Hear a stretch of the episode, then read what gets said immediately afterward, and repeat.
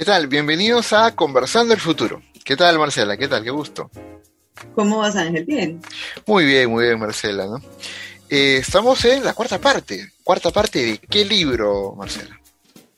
Un libro que nos ha dado bastante de qué hablar. Este libro es El fin de la fe, religión, terror y el futuro de la razón, escrito por Sam Harris. En esta ocasión vamos a hablar de la parte número 4, bastante ácida, que se llama El problema con el Islam. Así es, bastante ácida, ¿no? Eh, pero siempre el, pie de página, ¿no? La claqueta de inicio, ¿no? Te dé, por si acaso, ¿no? No suscribe ni niega las versiones que plantea Sam Harris. Lo que estamos haciendo es un análisis del documento de Harris, del libro. Y si quieres tener una discusión, puedes escribirle a él, ¿no? Búscalo en redes y escríbele a él directamente, ¿no? Podemos tener matices a favor o en contra de algunos puntos de vista de Harris, pero no es una posición porque asumamos a rajatabla, ¿no? Por si acaso, es un análisis académico. Muy bien, a ver. Cuando analizo la cuarta parte, Marci, lo que me sorprende y encuentro es que utiliza toda su capacidad intelectual casi de historiador, de filósofo, de sociólogo, ¿no? Eh, para poder eh, poner en el paredón al Islam. ¿no? Poner en el patíbulo al Islam como, como sistema de creencias, ¿no? Como sistema de creencias, ¿ah? Este, ¿Te parece esa, esa perspectiva de Harris dura o tiene cierta asidero, cierta validez? ¿Qué piensas? Pues a ver, es que, y me gusta que hagas la aclaración, el Islam como sistema de creencias, o sea que básicamente eh, lo que él está condenando es la interpretación que se ha hecho del Islam, la mentalidad de la comunidad árabe a partir de su interpretación directa o indirecta de lo que dice el, lo que dice el Corán. ¿Sí? que en, esencia es lo mismo que ha ocurrido en todas las otras religiones. Ha sido una lectura posiblemente sesgada, posiblemente, eh, ¿cómo lo puedo decir? Superficialmente superficialmente comprendida de las, unas escrituras que fueron escritas, valga la redundancia, bajo un contexto particular, ¿cierto? Entonces, en ese sentido, creo que es consistente y además mantiene, eh, no solamente es consistente con, lo, con su discurso del capítulo, sino con la actitud que ha manejado a lo largo de los capítulos anteriores. O sea que se puede decir, sí, es el mismo Harris el que está hablando, definitivamente se tomó muy en serio eso de, ser consecuente, porque el discurso es muy consecuente. Y, particularmente en este caso, sí es, o sea, le da bastante duro, bastante duro al... Ay, se me olvida la palabra. Sí, se me pone nerviosa Ángel. Eh, ¿Cómo se le dice eso?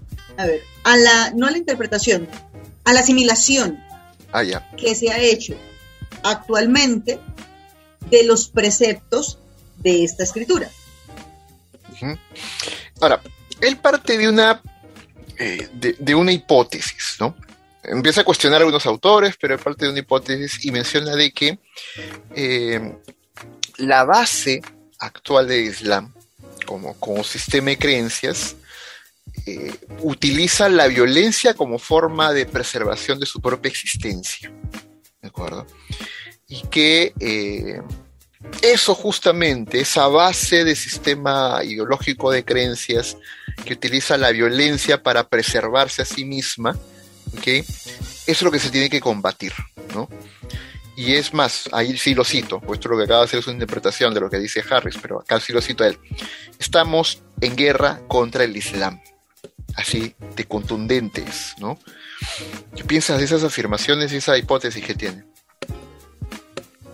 concuerdo en que hay que estar en guerra y pues aquí estoy hablando, estoy siendo literal y también estoy hablando en un lenguaje ilustrativo.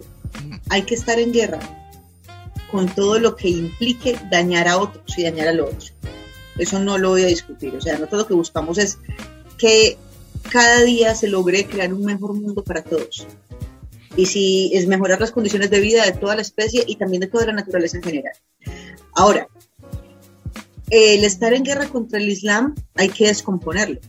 Estar en guerra contra lo que dice la escritura literalmente, estar en guerra contra lo, la interpretación que se hace en las diferentes como derivaciones o, o las interpretaciones que se brindan a la comunidad, estar en guerra con los, digamos, como con, con los planes que se llevan a cabo empleando el Islam como justificante, como lo hemos dicho en otros, en otros escenarios, estar en guerra contra la mala traducción o la traducción descontextualizada de algo, estar en guerra contra qué. Y creo que lo primero en este caso es revisar los fundamentos sobre los cuales se está haciendo la interpretación. Es curioso porque Harris lo menciona. Eh, por ejemplo, puedo utilizar un término que él cita y dice, así dice literal, y es la yihad. Mm. ¿sí? La yihad habla de lucha, habla de no sé qué, pero dice se puede traducir como guerra santa. Mira eso, se puede traducir. No dice se traduce. Quiere decir que la palabra yihad tiene diferentes significados. Eso indica que en función del contexto se ha empleado para favorecer ciertas conductas en la comunidad. Una comunidad que no se ha caracterizado por ser la más, digamos, eh, la que tiene mayores ingresos, la que tiene un mayor, pues, un mayor ingreso per cápita o una mayor riqueza en general. No, una comunidad que ha sido vulnerable, que ha sido pobre y entonces ha podido ser manipulada en buena forma por esa traducción. Sin embargo, también sobre ese mismo punto, Harris en alguna parte del texto menciona de que no porque sean pobres van a tener el deseo de volarse y este, matar a otras personas, ¿no? No porque ah, han sido dejados por alguna superpotencia, tienen ganas de mm. meterle bombas a sus torres y, volar a los demás. No, no, no. Ellos, ellos seguramente el deseo de el deseo de bombardear, que casi siempre son personas que están en un ambiente como, o sea, no han sido como los de la cúpula, porque nunca son los que se pegan el, los que se ponen la bomba en el estómago. Eh, son personas que tal vez no desean, no tienen nada en contra de, de ese otro país, pero saben saben que, o al menos les han enseñado, que es necesario evangelizar, voy a utilizar esta palabra porque es más común para mí, evangelizar a esta otra, a este otro país, a esta otra cultura, y que entre más personas estén involucradas en ese sacrificio, mejor va a ser. Entonces, entre más masiva sea la inmolación, mucho mejor. ¿Por qué? porque básicamente en esa interpretación de lo que dicen las escrituras se ha llegado a la conclusión de, ah, no, tenemos que llevar más almas al cielo. Ay, pero ¿cómo las llevamos? Pues, boom, y se van sin preguntar, pues. Sí, suena, suena este, salvaje, pero, o sea, yo me inmolo, me pongo una bomba en mi cuerpo, voy a un lugar, me vuelo, ¿no? Vuelo en pedazos, no porque matar, no, sino porque yo quiero ir al cielo, al cielo que Alá me, profesa, ¿no? Exacto. y lo que estoy haciendo es compartir, estoy compartiendo esto con otros, sean o no parte de mi religión. Es como, ¿sabes qué película se me ocurre? Mad Max. ¿Qué era lo que hacían los medias vidas? Decían, sean mis testigos. Y se inmolaban, porque los esperaba el Valhalla. No es lo mismo y mira, curioso, son los medias vidas los que se suicidan. No era Immortal Joe, eso estaba ahí diciéndoles mátense todos ustedes. Pero los otros se mataban felices porque él los estaba dando la orden, porque crecieron pensando que para eso habían nacido. Y en esa línea de análisis, Harris también afirma y dice, ¿no? El rasgo general del Islam es que sean fundamentalistas lo único que los matiza, no estoy siendo literal, estoy parafraseándolo, lo único que los que podría matizarlos en ese fundamentalismo es que hay más o menos radicalismos. Pero en general todos son los que practican el Islam fundamentalistas. Para él, ¿ah? ya que hasta el moderado, sí, acá sí estoy siendo literal, ya que hasta el moderado considera que el Corán es la palabra literal e infalible de Alá. Ajá bajo esa lógica. una cosa, y es que eso suena muy católico. A ver. Sí, o sea, uh, bueno, más que todo cristiano. Pero mire una cosa, en al menos la interpretación o la lectura que se ha hecho del Corán, en muchos, o, o la que cita Harris por lo menos, implica un proceso de colonización del territorio, cosa que no aparece en la Torá, cosa que no aparece en la Biblia católica, cosa que no aparece en otro tipo de escrituras. No dice, es que ustedes, dice multiplíquense, que eso sí lo hemos hecho todos muy bien independientemente de la religión, porque está sobrepoblado el planeta. Pero aparte de eso, no hay ninguna otra escritura, al menos que Harry cite, en donde la misión sea convertir a todo el mundo a una única religión. No. En el catolicismo solamente se le dice a los que son ministros. Dicen, compartan la palabra y si no les paran bolas, sacudas el polvo de las sandalias y continúan. En la Torá solamente llegan hasta los primeros cinco libros del Pentateuco y no dicen en ningún momento tienen que llegar a convertir a la gente y que, aunque sí dicen, aunque sí lo dicen, eh, si hay alguien que quiera adorar a otros dioses más, sí, eso sí lo dice. Pero que diga, usted tiene como misión moverse por el mundo y hacer que todos crean lo que yo estoy creyendo, solo el Islam y ese pedacito de la Torah. Entonces, no es, es que no hay otra forma de cómo si te dicen es que tu misión es hacer que la gente crea lo que vos crees, pues vos tenés que ser fundamentalista, sí o sí. Si te crían con eso.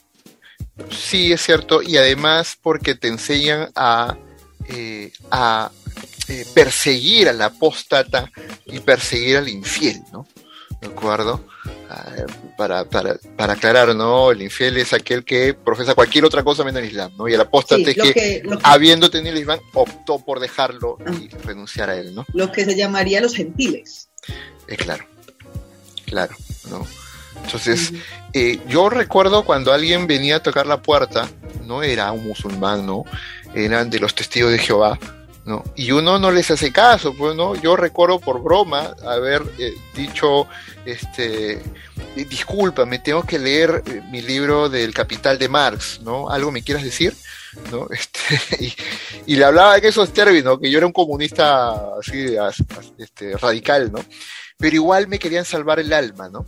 E, estas personas, ¿no? Y, me veían con, con cierta eh, suerte de pobre hombre que su alma está perdida, ¿no? Y querían salvarme, ¿no? Y volvían a la semana siguiente, ¿ah? o sea, no entendían el mensaje, ¿no? Entonces, bajo esa lógica... Eh, ¿Uno llegó con una bomba a tu casa? No, ahí está la diferencia, pues, ahí está la diferencia, ¿no? O sea, yo, yo podría decirle, no, no quiero, gracias, cierro la puerta, pero a ellos me ponen la bomba, ¿no? ahí está la enorme diferencia. Entonces, pero Harry va más allá, ¿no? En las primeras partes menciona de que dentro de las religiones las más, más recalcitrantes vendrían a ser el Islam, ¿no? Porque, y es más, voy a cerrar esta, esta parte con una frase que él menciona, ¿no? Él dice, el Islam moderado, el moderado de verdad, el que de verdad critica la irracionalidad musulmana, no parece existir. Y si existe, se esconde también como se escondió el cristianismo moderado en el siglo XIV. ¿no? Para él no existe atisbo de aquel musulmán moderado. Aquel musulmán moderado sería considerado pues un apóstata o un traidor, qué sé yo. ¿no? Sí, es verdad. Y te lo digo porque tengo amigos musulmanes de diferentes países eh, y uno de ellos, te invito para que lo escuches, eh, aunque está en árabe. Yo trato de entender, no sé árabe, pero algo trato de entender. Eh, varios amigos, entre ellos uno, Josame Sokari, él, él, fue el antiguo, el antiguo director de la, de, el trabajo para la BBC Medio Oriente.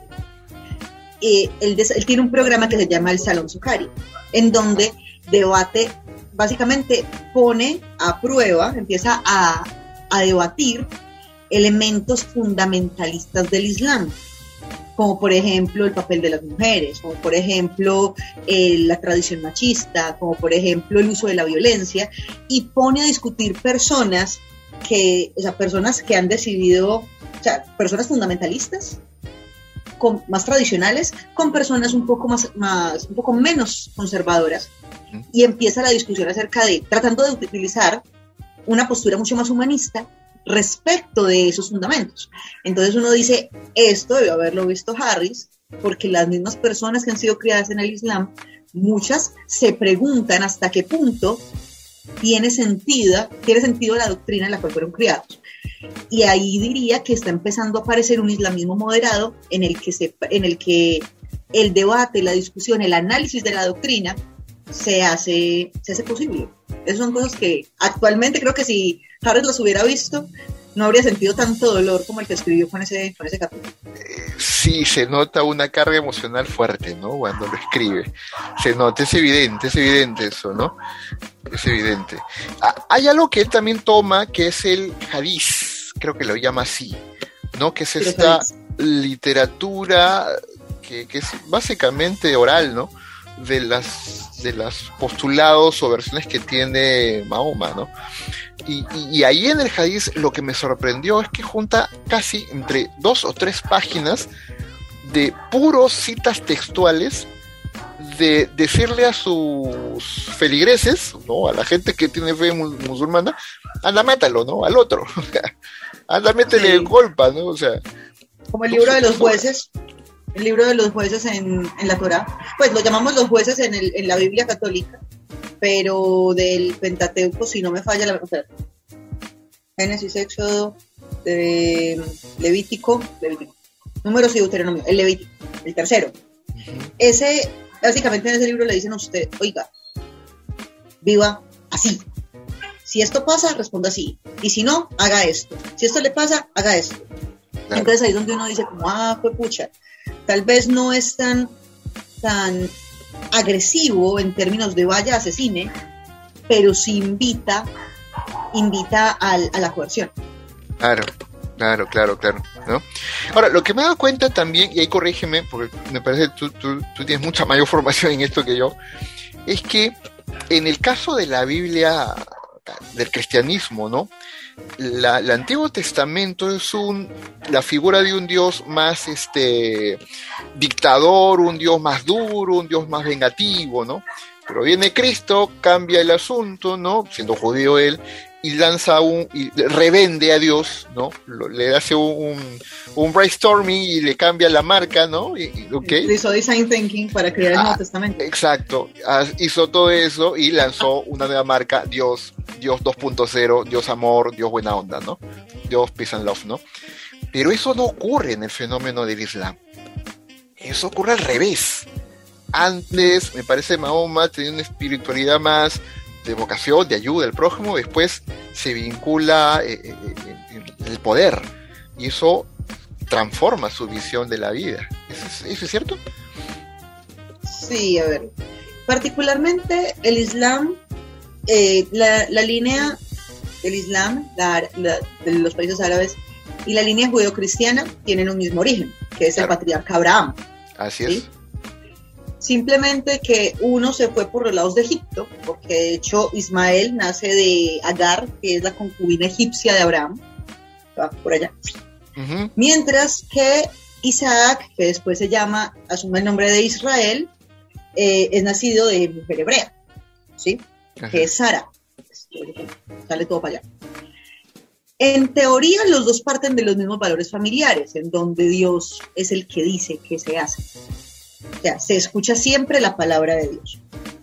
¿Qué pasó? Que resulta que Isaac tuvo sus hijos, Ismael tuvo sus hijos. Cuando se va el, cuando se va la línea judía por Jesucristo, o, Cristo, o Jesús, o como sea que lo queramos llamar, el hombre aparentemente, al menos desde la tradición, el hombre mantiene una postura célibe con todo y su bar mitzvah y toda su vaina en el templo. Mahoma, en cambio, él, él empieza pues como con todo este cuento, pero después contrae nupcias, cosa que no pasa con Jesús. ¿Cierto? Las nupcias en este sentido todavía tienen esa tradición de ser políticas. O sea, no son nupcias porque yo te amo, tú me amas, no, sino que hay un arreglo familiar.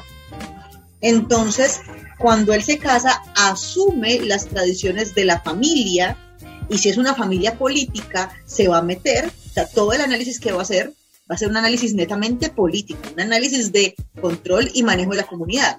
Mientras que Jesús está en el campo de los revolucionarios, de la resistencia. Entonces, mira que mientras en la línea del Islam se está buscando el control de la comunidad, en el lado del judaísmo, que luego del, del judaísmo cristiano, eso básicamente se encarga de la resistencia a la autoridad. Entonces, eso muestra dos caras muy diferentes de Dios. Si sabemos que Dios es el principio inicial, tenemos que cambiar la cara para que asuma la postura de nuestra, de nuestra forma de pensamiento. Claro. Y justo en esa línea, eh, Harris menciona, ¿no? Lo tengo en la cita textual. El concepto musulmán de la tolerancia solo se aplica a judíos y cristianos son gente de escritura, dice él, ¿no? de alguna manera reconoce la misma, el mismo papá, ¿no? la misma sí, diciendo, somos primos. Somos primos, es lo que están diciendo. Y a partir de eso, ¿no? Las demás creencias son depravadas, que no tienen posibilidad de redención, porque simplemente, como no tienen el misma, la misma raíz de escritura, las demás podrían ser mucho más perseguibles, ¿no? Mucho más perseguibles. O sea, básicamente lo que el man está diciendo es si habla un idioma distinto al tuyo, mátalo. Claro. Porque pues, los, judíos, los, o sea, el hebreo judío, el árabe, el islam, tienen, el, tienen origen semítico. Los dos escriben de la misma forma, se leen muy parecido. Si no hablas parecido a mí, te mato porque no te entiendo. ¿Es en serio? Mm.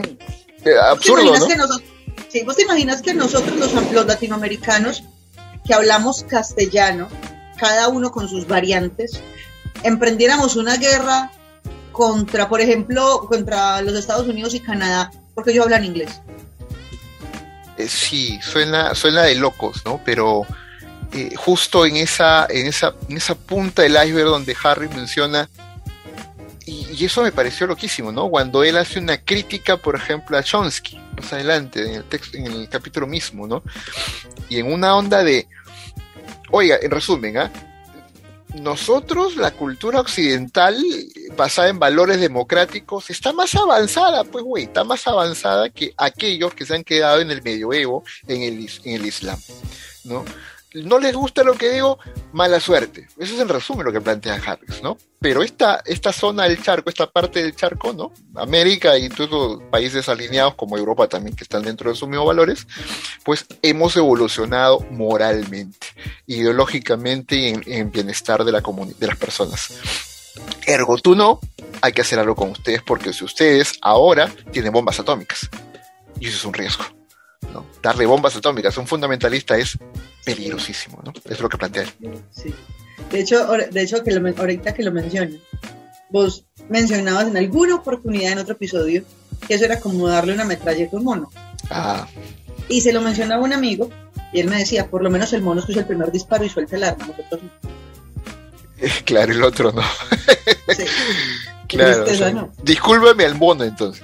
Tengo que disculparme con el, mono. El mono tiene más sentido. O sea, el mono, el mono usa el sentido, no sé qué tan común, pero lo usa más que nosotros. Sí. Esa, esa crítica cuando la plantea así, me sonó obviamente muy soberbia, muy este, geocentrista, en el sentido de esta lógica de Bourdieu que hablaba sobre los hegemónicos y subalternos, ¿no? La hegemonía está dentro de las de Europa y América y esos valores, ¿no? Pero cuando tú te, te encuentras con alguien tan radicalizado a partir de su religión, no hay diálogo, no hay posibilidad de conversar, no hay posibilidad de racionalizar nada, ¿no? Es, es, complicado. Porque las personas que han buscado racionalizar también su religión, en muchos casos, pues claro, son, han sido tratadas de apóstatas. Entonces, pues simplemente han optado por, eh, han, optado por, por simplemente declinar, es decir, fui criado como musulmán, pero no, no ejerzo, no practico. Y, y se han dedicado a aprender otras cosas porque su misma religión les dice que no pueden cuestionar. Si uno lo ve en la misma bandera del país, bueno, lo ve en la bandera de Arabia Saudita, por ejemplo, la inscripción que dice Alá, Alá es grande y Mahoma es su profeta, o sea, si lo pones en la bandera del país, estás diciendo que todas tus decisiones están basadas en lo que diga Alá y lo que diga Mahoma. O sea que él, yo no podría asumir que el país está asumiendo una postura por sí mismo, sino que está esperando que alguien más le diga qué hacer bajo esa premisa va a ser difícil un diálogo en el que haya algo que no esté soportado por una escritura. Complicado. Es claro, difícil. Claro, claro. Y además considerando que el Islam es en sí mismo también eh, político, es también Estado, ¿no? O sea, es, eh, hay, hay, un grupo subversivo que se llama Estado Islámico, ¿no? Entre paréntesis no tiene un Estado físico realmente, pero, pero se conciben así, ¿no? Como un Estado en sí mismo, ¿no? Nación y Estado mezclado con, con la religión, todo en el mismo paquete, ¿no? Entonces, como hay que decirlo, como el Estado de Israel. Eh, claro, como el Estado de Israel, exacto, ¿no? Aquí, por lo menos en esta zona del charco, en estos países, hay la influencia católica, es brutal, pero, pero hay gente detrás que dice, oye, separemos pues la religión del Estado, ¿no? Hace tiempo que somos laicos, ¿no? Por lo menos se denuncia, ¿no? Yo no imagino a un presidente latinoamericano poniendo de primer ministro a un arzobispo, o un obispo a un cardenal, ¿no? Poner de primerato o primer ministro. se le no, lo, no se podría concebir, ¿no? Pero en esos países sí es normal, ¿no? La gente del poder religioso por eso mismo. Y ahí es donde uno dice, es bastante complicado cuando nosotros tenemos, cuando nosotros se nos olvida que el mundo va cambiando. Yo sé que eh, a uno le dicen, o al menos las charlas he tenido la oportunidad de tener, cuando le dicen a uno, es que hay que leer las escrituras a la luz de la actualidad. Alguna vez creo que te lo mencioné en una charla. Eh, se leen las escrituras con el periódico en la mano. Pero ahí está el detalle. ¿Cuál es primero? El periódico y luego las escrituras para ver cómo interpretar o las escrituras y luego el periódico para después justificar. Es cierto, esa, esa es la discusión también, ¿no? Listo, hemos tocado en Conversando el Futuro, parte 4, el fin de la fe de Sam Harris, ¿no? Así que gracias Marce en este episodio. ¿Algunas palabras finales? Por favor, si nos o sea, solamente recordemos que si cada uno de nosotros está en este mundo y tiene la capacidad de pensar en algo, eh, antes de, asumir el fundamentalismo, asegúrense de entenderlo bien. Porque es que un fundamentalismo sin fundamentos como que no pega. Es cierto. Listo. Ya vamos acá. Nos vemos ya, nos encontramos en un siguiente episodio. bye. bye.